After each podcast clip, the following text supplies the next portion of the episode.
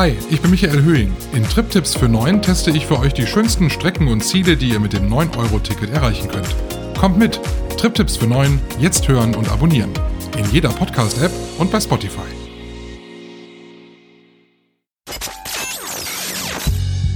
Ich habe auch ganz vergessen, zurück zu twittern.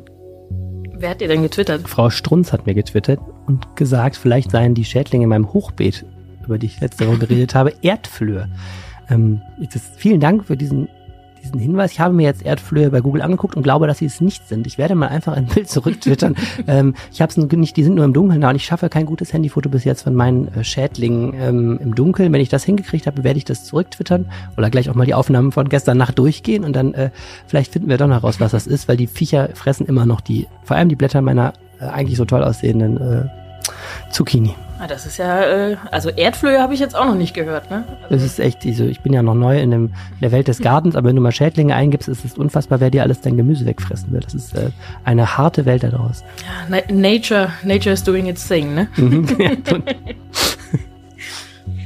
Worüber sprechen wir denn heute? Äh, nicht über mein Hochbeet wahrscheinlich. Ne? Wir sprechen äh, über mein Lieblingsthema Rheinbahn. Wer, äh, letzte Woche habe ich ein kurzes Update gegeben und versprochen, dass damit alles erledigt ist. Da wusste ich noch nicht, dass die neuen Rheinbahnzüge, über die wir letzte Woche geredet haben, ernsthaft nach zwei Tagen schon wieder hin waren. Äh, das ist wirklich eine unglaubliche Geschichte, die ich gerne ähm, nochmal äh, erzählen möchte und die, glaube ich, wirklich ganz interessant ist. Ist ein bisschen wie in täglich grüßt das Murmeltier, ne? Jede Woche reden wir hier über die Rheinbahn. Ja, ich weiß. Wir hören dann auch, naja, wer weiß, wenn die Rheinbahn, wenn die Rheinbahn Ruhe gibt, dann hören wir dann auch auf. Genau. Außerdem sprechen wir noch über ähm, Düsseldorf vor 100 Jahren. Äh, wir haben eine Immobilienserie und da wagen wir einen Blick zurück und schauen uns mal an, wie die Stadt aussah und wie die Menschen 1922 ungefähr gelebt haben. Und wir reden äh, einmal über das Thema Ukraine-Flüchtlinge, was wir auch schon länger nicht mehr hatten. Ähm, äh, jetzt ist es so, dass erstmals die Stadt Düsseldorf eine äh, Abrechnung sozusagen vorgelegt hat, was jetzt diese Flüchtlingsbetreuung in diesem Jahr kosten soll. Ähm, und das ist äh, sehr, sehr interessant, weil es auch nochmal zeigt, was für eine große kommunale Aufgabe das ist. Mein Name ist Lili Stegner und ich sitze in der Stadtbücherei Düsseldorf und nehme den Podcast auf mit Arne Lieb. Ihr hört Folge Nummer 208 dieses Podcasts und der Rhein steht bei 1,84 Meter. Rheinpegel. Der Düsseldorf-Podcast der Rheinischen Post. Herzlich willkommen im Rheinpegel-Podcast. Wir reden hier jede Woche darüber, was Düsseldorf bewegt und was uns bewegt. Mein Name ist Arne Lieb, ich bin stellvertretender Leiter der Düsseldorfer Lokalredaktion. Und mein Name ist Lili Stegner, ich bin Journalistenschülerin bei der Rheinischen Post und im Moment auch in der Lokalredaktion in Düsseldorf. Arne, was hat dich denn bewegt diese Woche? Äh, mich hat unter anderem bewegt äh, eine, eine Baustelle auf der Gerresheimer Straße, heißt die da glaube ich schon, also Flingern Süd, da in Richtung Hauptbahnhof. Ähm, wo man berg runterfährt und dann wird der Bahn, der, der Radweg wird über den Bürgersteig umgeleitet und äh, das ist doch alles ganz okay. Leider haben sie vergessen, am Anfang da eine Rampe zu bauen. Das heißt, man schallert berg mit vollem Schwung gegen einen Bordstein, wenn man es nicht vorher sieht. Ich habe das live miterlebt, wie das jemand nahezu passiert ist und ähm, das hat mich echt bewegt. Dann hat sich der ADFC, ähm, der Fahrradclub hat sich auch beschwert und inzwischen wurde da eine per Teer eine Rampe hingelegt, aber ich habe wirklich, also da habe ich auch wirklich gebremst und gedacht, okay, da sind echt äh, diese Tücken des Alters, die einen wirklich ganz schön aufgeschürfte Knie und auch mehr und auch Schlimmeres äh, wirklich äh, bescheren können. Ich wollte gerade sagen, das klingt nicht gut, wenn du morgens auf dem Weg zur Arbeit erstmal den Asphalt knutscht. Ja, allerdings. Was hat dich denn bewegt?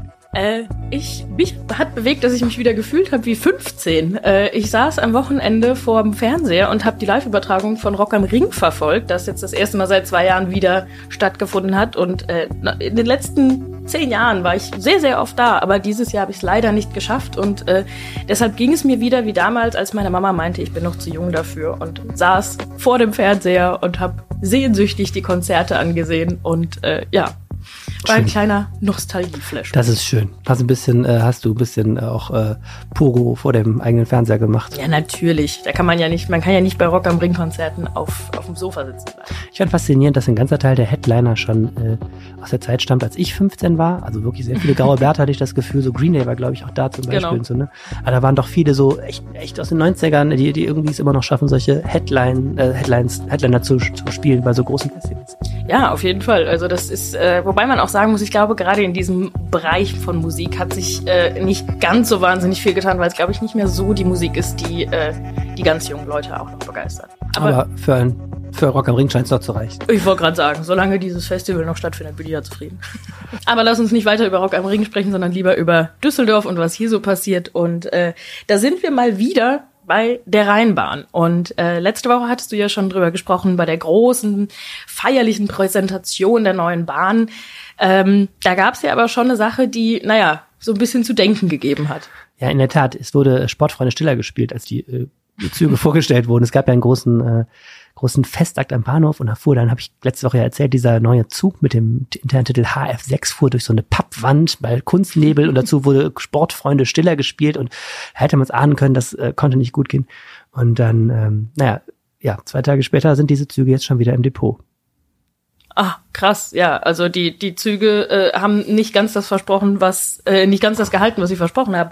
Was war denn? Wie, wie, wie kommt es denn, dass die jetzt schon wieder nicht mehr in Betrieb sind? Ähm, naja, also das, das ist erstmal an uns leider total vorbeigegangen, was mich jetzt aber auch nicht so wundert. Es waren ja erstmal nur vier Züge äh, von dieser tollen neuen Baureihe, die für fast 200 Millionen Euro gekauft worden ist. Und die wurden auf der Linie U75 eingesetzt, also eben ab Montag. Und ähm, das hat überhaupt gar nicht funktioniert. Und zwar was passiert ist, die haben die Türen äh, nicht anständig geschlossen. Also nicht alle Türen und immer, aber an den Bahnsteigen gingen ständig die Türen viel zu langsam zu. Also so eine Ne, du kannst das ja dann alle steigen ein und dann dauert das so, piept und dann gehen die zu. Das dauert eigentlich so fünf bis zehn Sekunden und die brauchen bis zu 40. Und hm. manchmal, also einmal blieb die Tür wohl auch ganz offen stehen und ähm, das führt ja dazu, so eine, ne, so eine Stadtbahn fährt ja bekanntlich im Kreis, das nennt sich bei der Heimat Kurs. Und wenn du auf einem Kurs halt ständig solche Verzögerungen hast, kannst du ja hochrechnen bei 20 Haltestellen, wenn bei jeder zweiten eine Tür offen steht und so, sammelt so ein Zug auf einmal durch die Stadt fahren schon irgendwie fünf Minuten Verspätung.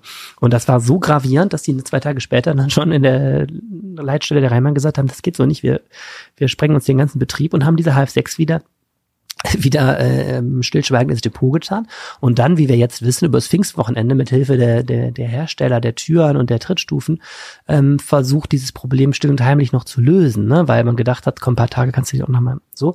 Und ähm, dann stellte sich heraus, also die Probleme sind so gravierend, dass man wirklich sich jetzt gezwungen sah, den Aufsichtsrat und auch die Öffentlichkeit zu informieren und zu sagen, also Leute, bis auf weiteres, wir müssen weiter gucken, wir wissen nicht, woran es liegt, aber die Teile funktionieren einfach nicht. Ja, Wahnsinn. Welche Schuld trifft denn die Rheinbahn da?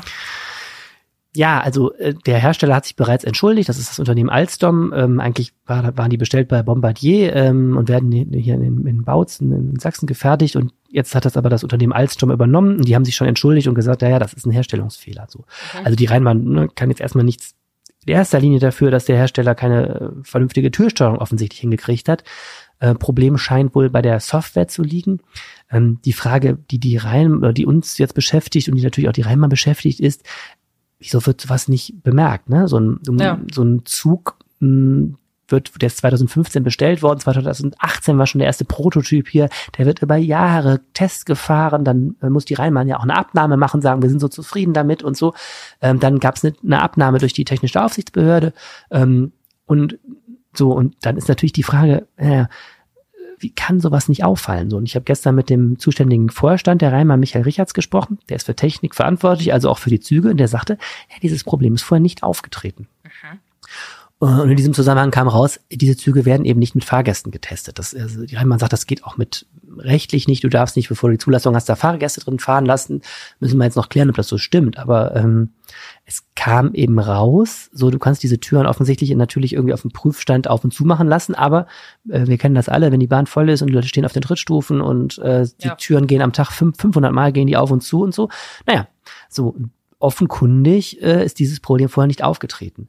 Aber natürlich eine Schuld, ähm, das ist völlig offensichtlich, trifft die Rheinmann total. Ähm, nach allem, was ich auch so von anderen Technikern gehört habe, es ist nicht mal so verwunderlich, dass neue Züge so rumzicken, aber man hätte sie dann definitiv nicht ähm, so vorstellen dürfen mit mhm. Oberbürgermeister und Presse und dies und das, sondern man hätte natürlich dann sagen müssen, kennst das ja vielleicht, ist der Gastronomie, das berühmte Soft Opening, ne? das genau. ist ja das, was diese Innenrestaurants ja auch, oder möchte gern Innenrestaurants in Düsseldorf auch alle inzwischen machen, die machen heimlich auf, ähm, weil die auch wissen, wenn sie groß Eröffnung machen und dann ist der Salat versalzen und der Service kennt die Karte nicht und so, dann sind sie auch ganz schnell wieder raus aus dem Rennen, sondern die machen erstmal zwei, drei Wochen Betrieb und dann, wenn sie wissen, so die Abläufe brummen, ne, dann, dann lädt man groß, ja. äh, lädt man groß ein. Und ich glaube, so ein Soft Opening hätte auch unserem neuen HF6 gut getan. Ähm, naja, jetzt fährt wieder ein HF6 durch die ähm, Stadt gerade und zwar leer. Und da stehen also Leute drin, die den Fahrgästen sagen, bitte nicht einsteigen, weil die halt jetzt die ganze Zeit die Türen auf und zu machen.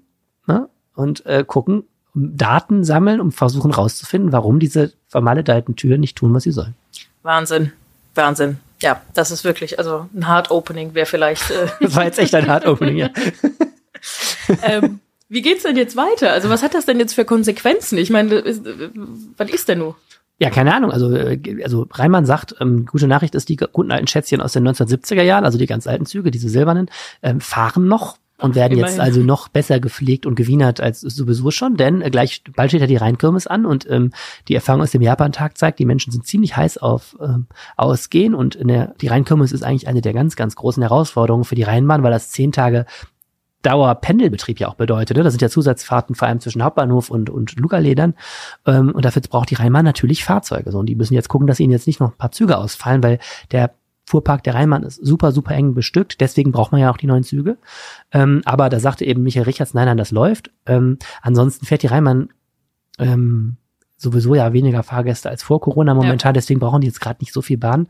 Ähm, Produktion läuft wohl weiter und der Hersteller zahlt. Also man hofft jetzt irgendwie, dass irgendwer sagt, ah, Heureka, äh, hier muss jetzt Softwareversion 1.1 muss ja aufgespielt werden, dann tut die Tür, was sie soll, dann wird das eben an den Zügen ersetzt und dann läuft's. Aber ob das so klappt, wann das so klappt oder ob die alle nochmal zurück ins Werk müssten, keine Ahnung. So jetzt gerade, glaube ich, ähm, erstmal ist da gewisse Ernüchterung. Ja, weil es waren ja auch nicht nur drei Züge bestellt, die jetzt schon da sind, das waren ja noch viel, viel mehr. Genau, also das Ganze ist eine Baureihe von 59 Fahrzeugen, die ersten sechs sind schon da und die werden halt momentan nach und nach hier alle anderthalb Wochen trudelt hier ein neuer Zug ein und man hofft natürlich, den Fehler so schnell zu erkennen, dass man die nicht alle noch nachrüsten muss. Ja, ne? ja weil das wäre ja, das wäre ja ein Ding der Unmöglichkeit wahrscheinlich. Kostet halt alles Zeit, ja, ja, geht schon, kostet halt viel Geld, aber das wäre jetzt nicht das Rheinland-Problem, aber kostet halt, äh, was uns als Fahrgäste interessiert, kostet halt, halt immer Zeit. Ne? Ja, verstehe, ja.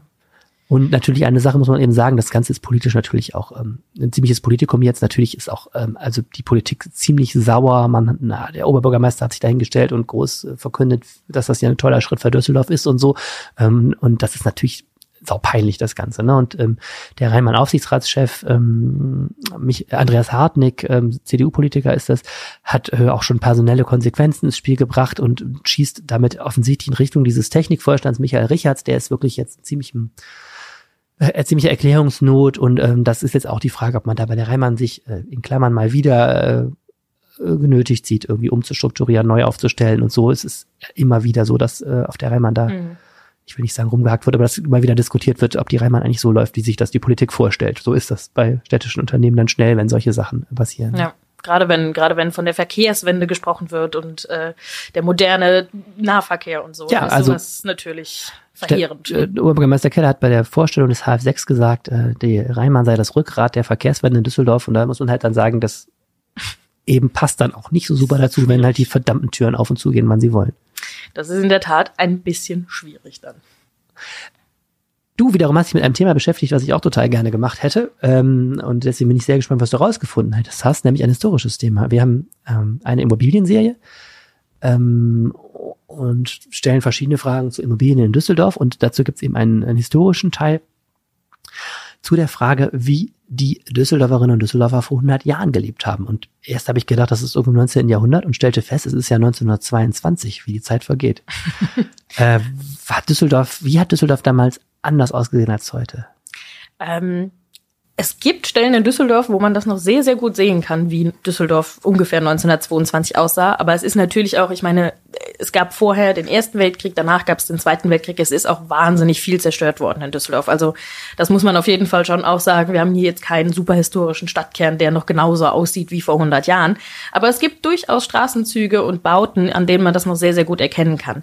Ich habe mich getroffen mit Herrn Professor Wiener, der äh, ist Professor hier an der Heinrich-Heine-Universität im äh, Institut Kunstgeschichte und ist da vor allem zuständig auch für lokale Architekturgeschichte, also quasi äh, ein, ein sehr bewanderter Mann in diesem mhm. Bereich.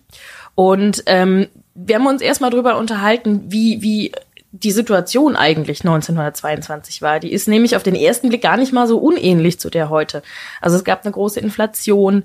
Ähm, es gab, es gab irgendwie Zerstörung nach dem Krieg. Es war, es war ein Bevölkerungswachstum. Gut, Zerstörung nach dem Krieg haben wir jetzt heute nicht. Aber es gab, es, die wirtschaftliche Situation war schwierig, sagen wir es mal so. Gleichzeitig wurden aber super viele Wohnungen gebraucht, weil Düsseldorf gewachsen ist. Mhm. Also es gab immer mehr Einwohner hier in der Stadt. Und äh, die, die Stadt stand vor diesem großen Problem, wo bringen wir diese ganzen Menschen unter? Ähm, dazu kam dann aber auch, dass die Wirtschaft, die Wirtschaft lag ja komplett am Boden nach dem Ersten Weltkrieg. Der ging ja bis 1918. Und da war Anfang der 20er war das natürlich noch lange nicht überwunden. Und deshalb äh, hat man erstmal angefangen ähm, mit sogenannten Versuchssiedlungen, die mhm. aus Industrieabfällen mehr oder weniger gebaut wurden. Ähm, die kann man heute noch teilweise sehen am Südrand des Nordfriedhofs. Also da stehen noch ein paar Bauten. Südrand des Nordfriedhofs. Ah, ich weiß. Ich glaube, da stand ich mal kürzlich mit Helena wegen Parkproblemen. Ich glaube, ich weiß, wo du meinst. Hm? Genau, also da, da gibt's noch so ein paar Gebäude, die tatsächlich da noch mit, mit äh, ja, Schutt, mit Material, was in der Industrie übrig blieb, äh, gebaut wurden, aber das war natürlich keine Dauerlösung. Mhm. Ähm, Herr Wiener hat mir dann auch erklärt, es äh, gab bis 1925 ungefähr, gab's, also es, es konnte quasi gar nichts gebaut werden. Es gab keine großen Investitionen, es gab kein Geld, die Wirtschaft lag am Boden. Und dazu kam noch, dass Düsseldorf ja noch besetzt war von den Besatzungsmächten. Mhm. Das heißt, es war auch immer die Gefahr, dass sobald was ähm, gebaut wird, dass es auch beschlagnahmt werden kann. Super viele Menschen und, und Bauherren wollten deshalb auch gar nicht investieren, wenn sie denn überhaupt gekonnt hätten.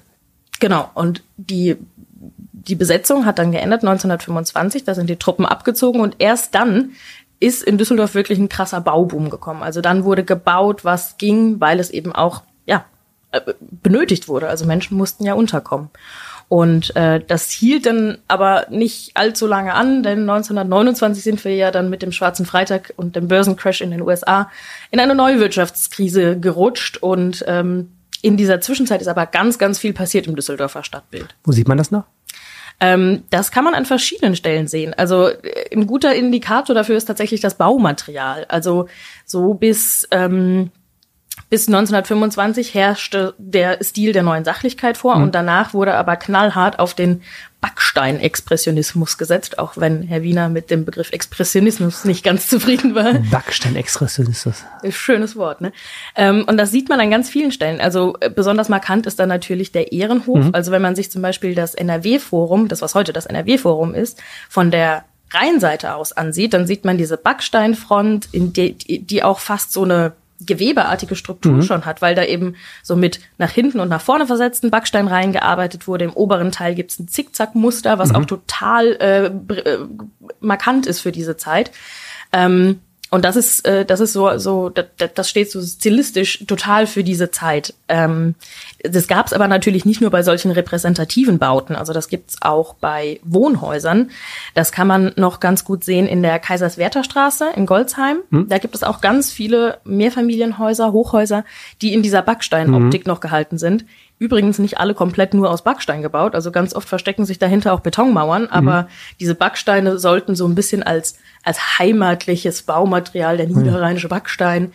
Auch da hat Herr Wiener gesagt, das ist historisch nicht ganz korrekt, aber das war eben so äh, die, die Erzählung, die dann mit aufgebaut werden sollte. Okay, und ähm, die Menschen, also Düsseldorferinnen und Düsseldorfer, wie haben die 22 gelebt? Also haben die, wie waren die Wohnungsgrößen äh, Vergleich zu heute? Kann man das so sagen? Das ist natürlich unterschiedlich, ne? Also es gab ja nicht nur eine Sorte Wohnung so. Aber die meisten Wohnungen, die sagen wir mal so 50 bis 70 Quadratmeter groß waren, so wie es heute auch noch super viele Wohnungen gibt.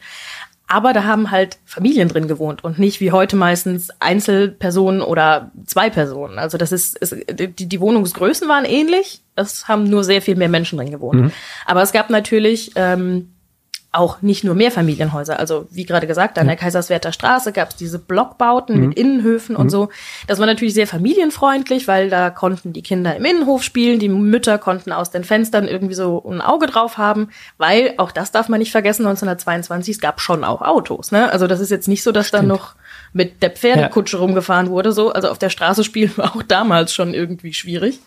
Ähm, aber dann gab es natürlich auch Einfamilienhäuser oder solche Doppelhäuser. Die kann man äh, zum Beispiel in Unterrad noch ganz gut sehen. Mhm. Da gibt es teilweise noch äh, Häuser aus dieser Zeit. Da war natürlich der Vorteil von äh, Grünflächen, also Gärten ja. dahinter, weil Selbstversorgung war da ja auch ein Riesenthema, mhm. weil immer noch, ne, Wirtschaft lag da nieder, es war nicht, war nicht so wie heute, dass der Supermarkt immer komplett voll war. Deshalb gab es viele ähm, ja, also diese, dieses, dieses Thema Selbstversorgung war einfach sehr groß noch mhm. beschrieben und wer sich's leisten konnte, hat auch damals schon gerne ein Häuschen mit Garten bewohnt, anstatt in einer großen, in einem großen Mehrfamilienhaus. In der, in, in Wersten ist diese grüne Siedlung, die glaube ich auch aus der Zeit ist, wenn ich mich recht erinnere, da sind sogar so an den Häusern teilweise Verschläge für Kaninchen gleich mitgebaut worden. Also zum Thema Selbstversorgung. Ja, ja. Irgendwie ganz interessant. Also das war schon echt andere Bedürfnisse. Ne? Genau. Dann hat sich auch noch super viel geändert in der Art und Weise, wie man äh, solche Mehrfamilienhäuser ausgerichtet hat. Also gerade schon gesagt, es gab diese Blockbauten, die so ja einen ganzen Häuserblock Mhm. quasi umrahmt haben. Und in den 1920ern kam dann immer mehr der Zeilenbau auf. Also das äh, kann man zum Beispiel in Flingern am Hellweg Mhm. Ich wollte heute gerade sagen, wie im Hellwig, ne? Genau. Und das war eine Neuerung von dieser Zeit, dass die Häuser dann entweder an der Straßenzeile Ja. parallel zur Straße oder teilweise auch so im rechten Winkel von der Straße weg, wie man das heute Ja. manchmal noch sieht mit Ja. diesen mit diesen Grünflächen dazwischen, weil dadurch äh, eben die die die Fläche einfach mehr genutzt war, worden, Mhm. wurde, so, weil wie gesagt Düsseldorf hat stetig an Einwohnern dazu gewonnen und da musste eben der Platz, der da ist, bestmöglich genutzt werden und das sind auch alles Entwicklungen aus den 20ern. Mega spannend. Ja, das stimmt. Diese Zeilen, klar, diese, diese querstehende Zeilen ist ja auch heute noch, äh, finde ich, oft zu sehen. Am Hellwig mit diesen Zeilen an der Straße ist ja so ziemlich erschlagend. Ich glaube, das ist heute nicht mehr so en vogue. Nee, ich glaube, das ist heute ja so stilistisch nicht mehr das Ding. Nee. Aber damals war das eben, da, damals konnte man so eben äh, die diese langen Straßenzeilen bestmöglich nutzen. Also das war das war damals eine große Neuerung. Spannend. Der niederrheinische Backstein und der Backstein-Expressionismus äh, habe ich neu gelernt. Ähm, ja, wie es dann, wie es dann weiterging, hast du gesagt. Im Grunde dann großer, natürlich der ganz große Ein Einbruch, Wirtschaftskrise, Nazizeit und dann Genau, danach kam es dann zu dem, was man heute noch so als äh, Architekt Architektenstreit im, im äh, Kopf hat, weil natürlich in der Nachkriegszeit, also Nachkriegszeit nach dem Zweiten Weltkrieg, ähm, ganz viele Architekten noch äh, gebaut haben und geplant haben, die schon auch während der Nazizeit aktiv waren politisch. Und äh, das hat ja die Stadt irgendwie noch lange, und nicht nur die Stadt, ganz Deutschland lange, lange beschäftigt. Und ähm, ja, dann kam eben, dann wurde Düsseldorf immer mehr zur, zur Autostadt und ne, markante Gebäude wie zum Beispiel das Dreischeibenhaus oder der Tausendfüßler wurden gebaut, aber das kam eben alles später. Und ähm, ja, heute haben wir wieder ähnliche Probleme. Wir brauchen bezahlbaren Wohnraum, wissen nicht, wohin damit. Und äh, was Herr Wiener noch äh, erwähnt hat, äh, was man ganz gut sieht, wenn man sich das bei Google Maps anguckt, weil da kann man es von oben sehen. Ähm, wenn heute solche großen Einfamilienhäuser gebaut werden, dann sind die meistens so ganz wie, wie so eine Schnecke in den in das, was früher so Häuserblock mit Innenhof war, so ganz verwurschtelt, um noch mehr Wohnraum da irgendwie drauf zu kriegen. Aber das ist, äh, also selbst das reicht halt noch nicht, weil es einfach, ja, wir brauchen mehr bezahlbaren Wohnraum. Und das ist ein ganz großes Problem, dem sich die Stadtplanung heute stellen muss. Ja, mega interessant. Ich finde das total spannend, was du erzählst, weil die Düsseldorf ist natürlich im Krieg auch sehr, im Zweiten Weltkrieg jetzt sehr zerstört worden, deswegen sehr, ich finde, wenn man die Stadt so kennenlernt, sehr Nachkriegs, äh, äh, also so ein Nachkriegsambiente, ne? Ähm, sehr spannend. Man denkt dann immer so an die ganz alten historischen, so Schloss Benrath und sowas, das ist natürlich total bekannt, also Karlstadt, ähm, auch Teile der Altstadt, die noch wirklich so alt sind, aber es ist total spannend, auch so ein, so Zeugnisse der 20er Jahre oder so mal zu suchen in der Stadt, finde ich sehr, sehr interessant, was du erzählst, aber leuchtet mir total ein, wenn man die Gebäude kennt, äh, ähm, äh, kann ich mir direkt diesen Stil vorstellen, den du meinst, dass man, dass man ihn auch wirklich ablesen kann. Ja, ja, also wie gesagt, diese Backsteine sind da sehr äh, markant für und äh, der, der, das Expressionistische, also Ja. gibt's zum Beispiel in Bilk in der Üdesheimer Straße auch eine, eine ganze Häuserreihe mit so Backsteinhäusern, die oben so wie so ein Zickzackmuster am Giebel haben. Ja. Das ist das Expressionistische im Backsteinexpressionismus. Das ist das Expressionismus. okay, wieder was gelernt. Vielen, vielen Dank. Gerne. Ähm, dann kommen wir zu unserem dritten Thema für heute. Und zwar geht es um die Geflüchteten aus der Ukraine, die in Düsseldorf sind. Ähm, Arne, du hast dich damit beschäftigt. Wie ist denn da der aktuelle Stand? Also die große ähm, Bewegung ähm, aus der Ukraine ist äh, abgeflacht. Ne? In den ersten äh, Kriegstagen kam ja teilweise, oder es kam etwas versetzt, also ein, zwei Wochen nach dem Krieg fing das an, dass wirklich hunderte Menschen pro Tag nach Düsseldorf kamen. Jetzt sind wir bei 20 bis 30 Neuzugänge im Durchschnitt, ähm, was ja immer eine Menge Menschen ist, ne? die aus der Ukraine ankommen.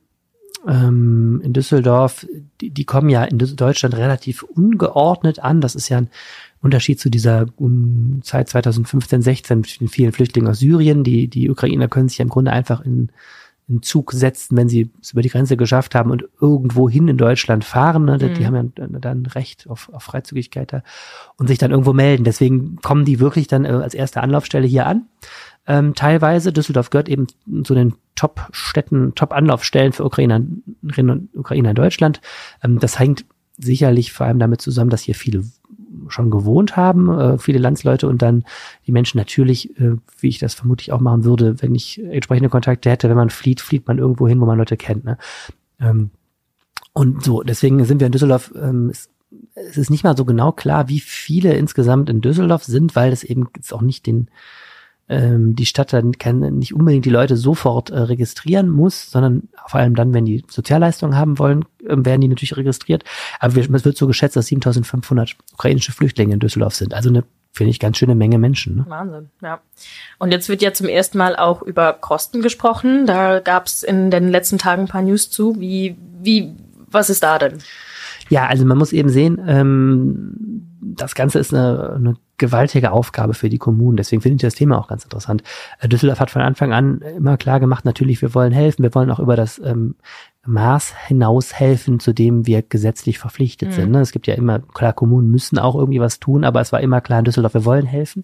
Ähm, jetzt kommt es erstmal, es gibt so eine Auflistung der Kosten. Das hat damit zu tun, dass werden wir gleich hören, einfach ein gewaltiger Betrag zustande gekommen ist. Und ähm, wenn eine Stadtverwaltung so viel Geld ausgibt, muss die irgendwann der Politik auch das vorlegen, um eine Zustimmung zu kriegen. Das ist jetzt in dem Fall total pro forma. Es gibt im Stadtrat jetzt niemanden, der sagen wird, nee, wir hören jetzt auf, die Flüchtlinge zu versorgen. Das ist auch rechtlich die Frage, ob man das überhaupt könnte, aber es ist auch gar keine politische Ja, ja. Diskussion. Aber es wird eben jetzt mal transparent gemacht mit den Kosten. So, ähm, es ist eben so, dieser Krieg hat Ende Februar begonnen und das Problem ist halt, äh, wir haben gerade über den Wohnraum in Düsseldorf vor 100 Jahren und heute gesprochen. Das Problem haben wir ja genauso ähm, Mhm. ähm, bei den Flüchtlingen. Das Problem ist eben, es gibt verdammt wenig Wohnungen, vor allem auch in diesen unteren Preissegmenten und dann ziemlich einen Run auf die Wohnung.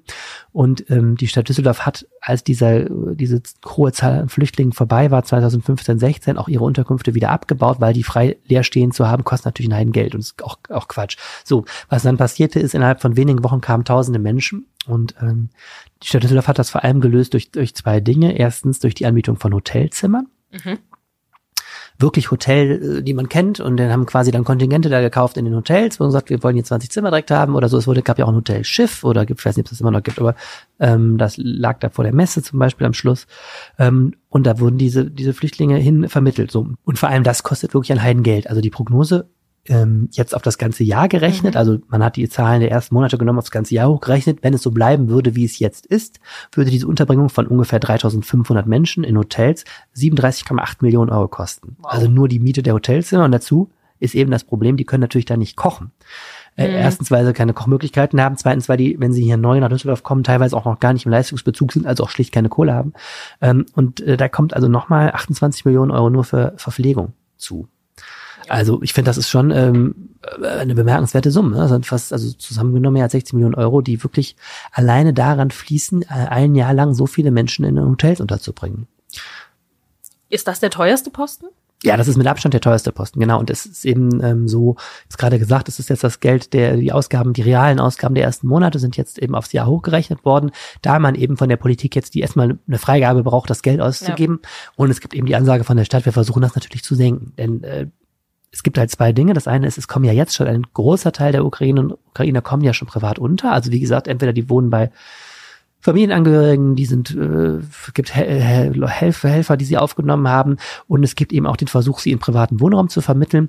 Die kommen ja jetzt ähm, seit 1. Juni auch wirklich in SGB II-Bezug, also Hartz IV, wenn sie noch keine Arbeitsstelle Mhm. haben. Das heißt, äh, können norm, in Anführungszeichen normal vom Amt ähm, äh, auch eine Miete übernommen kriegen und da gibt es eben den Versuch, die privat zu vermitteln. Ne? Da zahlt zwar, solange die noch nicht selber Geld verdienen, zahlt zwar auch der Staat, aber es ist natürlich viel, viel günstiger, eine Familie in eine Wohnung zu vermitteln als in ein Hotelzimmer. Klar. Und das versucht die Stadt eben äh, zu tun. Und das andere ist, man versucht eben auch längerfristig ähm, nutzbare Unterkünfte wieder zu schaffen. Das ist so ein bisschen täglich grüßt das Murmeltier, wenn man das 2015 schon miterlebt hat. Damals gab es ja eine extreme Diskussion noch hier in der Stadt. Da wurde die, hat die Stadt erstmal so ein Screening gemacht, welche Grundstücke haben wir, wo können wir zum Beispiel solche Containerwohnheime hinstellen. Mhm. Ne? Jetzt wird versucht, die Holzbauweise zu bauen, direkt, damit man die auch später nutzen kann. Dann gab es damals ja extreme Proteste aus der Bürgerschaft hier, weil die sagten ja nicht vor meiner Haustür, äh, hier bitte ein Flüchtlingsheim und so. Es war ziemlich bewegt damals. Ähm, das diese Maschinerie läuft jetzt wieder an, zu sagen, okay, wo können wir Immobilien bauen? Problem ist momentan, das Bauen auch schweineteuer und, und schwierig. Ähm, und da wird eben versucht, solche Unterkünfte zu bauen. Und wenn man hier die Summen sieht, weiß man auch warum. Es geht da natürlich auch um darum, einerseits zu helfen, andererseits aber auch ähm, vernünftige Unterkünfte zu schaffen. Es ist ja auch nicht schön, langfristig in einem Hotel zu Nee. wohnen, ne? sondern es ist natürlich auch schöner, zum Beispiel gibt es ein sehr gutes Apartmenthaus äh, am Scheinberg in Bilk, das habe ich mal besichtigt für, für Frauen mit Kindern. Mhm. Sind ja viele, viele Frauen mit Kindern unter den Flüchtlingen, ähm, wo die selber kochen können. So kleine Apartments sind das und so. Das ist natürlich eine erheblich schönere Unterbringung, als wenn du jetzt irgendwie im irgendwas Hotel bist, ne? Ja, klar, selbst, wenn man, selbst wenn da gekocht wird. Das ist ja auf die Dauer kein, kein Zustand, ne? nee, da kann man ja auch viel besser ankommen. Also das ist Genau. ja, das ist ja viel mehr, äh, ja, leben und nicht irgendwie in einem Hotel verweilen, sag ich mal. Ja. Aber das Ganze gibt auch Zeugnis natürlich darüber, ähm, wie in welchem äh, Krisenmodus da gehandelt werden Mhm. musste. Also was auch zum Beispiel sieben Millionen Euro gekostet hat, ist diese Notunterkunft in einer Messehalle. Es war eben so, ähm, Anfang März und Mitte März war es so, dass plötzlich so viele Menschen pro Tag kamen, dass selbst mit den Hotelzimmern die Stadt nicht mehr geschafft hat, die unterzubringen. Und dann hat man wirklich Katastrophenalarm ausgelöst. Und da gibt es ja, es gibt ja für alle möglichen Szenarien, gibt es ja irgendwie so ein Papier im, Ja, ja, ja. und da war eben das Szenario, die Feuerwehr Düsseldorf ist in der Lage, für Krisensituationen innerhalb von einer Nacht 1000 Feldbetten in eine Messehalle zu stellen. Und das ist dann passiert. Die haben dann, also irgendwo haben die diese Feldbetten eingelagert, dann haben die alle ausgeklappt und so. Mhm. Dann haben ja bis Anfang Mai da äh, wirklich auch äh, Menschen gewohnt. Auch das ist natürlich ähm, sozial alles andere als einfach. Großraumunterbringung sehr, sehr schwierig, gerade mit den vielen Kindern. Ähm, das ist zum Glück jetzt ähm, erledigt, aber auch da gibt es noch Szenarien. Es gibt zum Beispiel eine, eine Turnhalle der Heinrich-Heine-Uni, die ist jetzt freigehalten worden erstmal. Wir, wir wissen ja alle nicht, was passiert. Wenn der Krieg sich ausweitet auf ein anderes Land äh, zum Beispiel, kann es ja auch gut passieren, dass hier die nächsten tausende Menschen stehen. Ähm, entsprechend mit Vorsicht sind auch diese Kosten zu, ähm, zu bewerten. Also die, die Politik gibt jetzt bis zu 96 Millionen Euro für dieses Jahr frei, aber das kann, wenn es gut läuft, verdammt viel weniger sein, wenn es schlecht läuft, kann es auch verdammt viel mehr sein. Ja, ja, das äh, ist natürlich der politischen Lage geschuldet, die man jetzt auch einfach noch nicht bis Ende des Jahres überblicken kann. Ne? Genau. Aber es wird nicht diskutiert, ob das irgendwie äh, sinnvoll ist oder nicht. Also das ist schon, das ist schon allen Beteiligten klar, dass das was ist, was auf jeden Fall passieren muss. Genau, nein, überhaupt nicht. Es ist, ähm, nein, überhaupt nicht. Es, es ist wichtig, über die Kosten zu reden. Ich finde das auch wichtig hier zu tun, weil es auch mal einfach zeigt, was das für eine, äh, was das einfach bedeutet Ja. in der Praxis, wenn plötzlich ähm, drei- 7000 Menschen in einer Stadt ankommen und man irgendwie sich um, um die kümmern muss, ne, bis, bis die hoffentlich äh, ähm, entweder wieder zurückgehen können oder in der Lage sind, sich selber zu versorgen. Ja. Ne? Ähm, und das andere ist, nein, es, ähm, es ist politisch so, dass Düsseldorf auf vielen, vielen Ebenen deutlich gemacht hat, äh, ähm, dass man sich solidarisch mit der Ukraine zeigt. Wir haben unsere Städtefreundschaft mit Moskau auf Eis gelegt. Das war ja auch mal Thema in diesem Podcast. Ähm, wir haben ja eine neue Partner, Partnerstadt, nämlich die Großstadt Tschernowitz in der Westukraine. Gerade ab Mittwoch werden an der Messe, ich glaube, 10.000 Hilfspakete gepackt. Da wurden bis zu 1.000 Frei Freiwillige jetzt gesucht. Ich hoffe, die haben sie zusammenbekommen. Und dann werden wirklich, weil das ein Wunsch auch von da ist, dass man fertig abgepackte Pakete schon da kriegt, damit die da nicht noch so einen großen Aufwand Ja, haben, ja. wird hier schön ich glaube, für einen Wert von 10 Euro jeweils wird das schön verpackt und dann in LKWs gepackt und rübergefahren. Ähm, das sind alles so Gesten, auch zu sagen, wir wollen da helfen, wir sehen uns, sehen auch unsere Verantwortung. Ähm, und das andere ist natürlich, ähm, wir haben jetzt erstmal nur über die völlig basalen Fragen geredet, ne? ein Bett, äh, etwas zu essen. Wir, wir reden jetzt auch über das Thema Integration in den Arbeitsmarkt. Wir reden über das Thema Beschulung. Das ist ja ein ganz, ganz Ja. großes. Ähm, es gibt ja diese Quereinsteigerklassen für Jugendliche ohne, ohne Sprachkenntnisse. Das ist ja auch äh, pädagogisch eine große Aufgabe, diese ne, Kinder und Jugendliche, die viel, viel mitgemacht haben und plötzlich ähm, plötzlich ohne sozusagen ohne Vorwarnung in einem fremden Land stehen, jetzt hier ähm, zu integrieren. Es gibt an den Grundschulen werden und auch Kitas werden ukrainische Kinder äh, versucht ähm, oder werden nicht versucht, die werden werden jetzt hier äh, in den, in Regelbetrieb integriert Ja. und so. Das sind gewaltige Aufgaben mit einer gewaltigen Zahl von Menschen, auch die auch in Düsseldorf äh, an vielen Stellen zu spüren sind. Sehr gut. Ähm, ja, ich glaube, das ist ein gutes Schlusswort. Ich äh, kann nichts mehr hinzufügen, glaube ich. Das ist ein gutes Ähm, Zeichen. Dann gibt's für euch jetzt noch das Wetter vom Wetterstruxi. Aktuell lässt die Großwetterlage eigentlich mal so richtig schönes Wetter zu. Aber wir müssen leider ein bisschen zwischen den Zeilen lesen. Und da verbirgt sich halt doch ein bisschen Unruhe in der Atmosphäre. Grüße euch damit ganz herzlich zum Wochenendwetter. Was habe ich da jetzt eigentlich für einen Quatsch erzählt?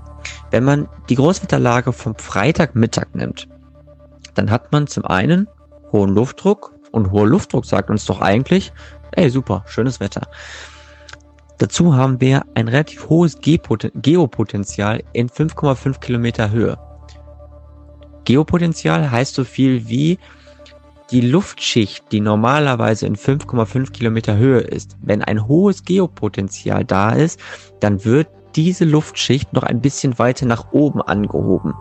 Und auch das spricht eigentlich für stabiles und freundliches Wetter. Ey, zweite gute Sache. Aber warum sind jetzt so viele Wolken wieder unterwegs? Das liegt vor allem daran, dass halt eben eine Warmfront über uns liegt. Und diese Warmfront kündigt zwar wärmere Luft an, aber manchmal auch wieder ein neues Tief. Und das wird uns jetzt im Laufe des Wochenendes beschäftigen. Zwar nicht so richtig doll, aber zumindest mal so ein bisschen. Also, der Samstag bringt uns morgens relativ viele Wolken. Es ist so ein bisschen diesig der Himmel. Mal kommt die Sonne ein bisschen besser durch. Aber im Großen und Ganzen ist es auf jeden Fall trocken. Und die Temperaturen liegen so bei ungefähr 16 Grad. Mittags gehen dann ähm, die Temperaturen ein bisschen weiter nach oben auf maximal 22 Grad.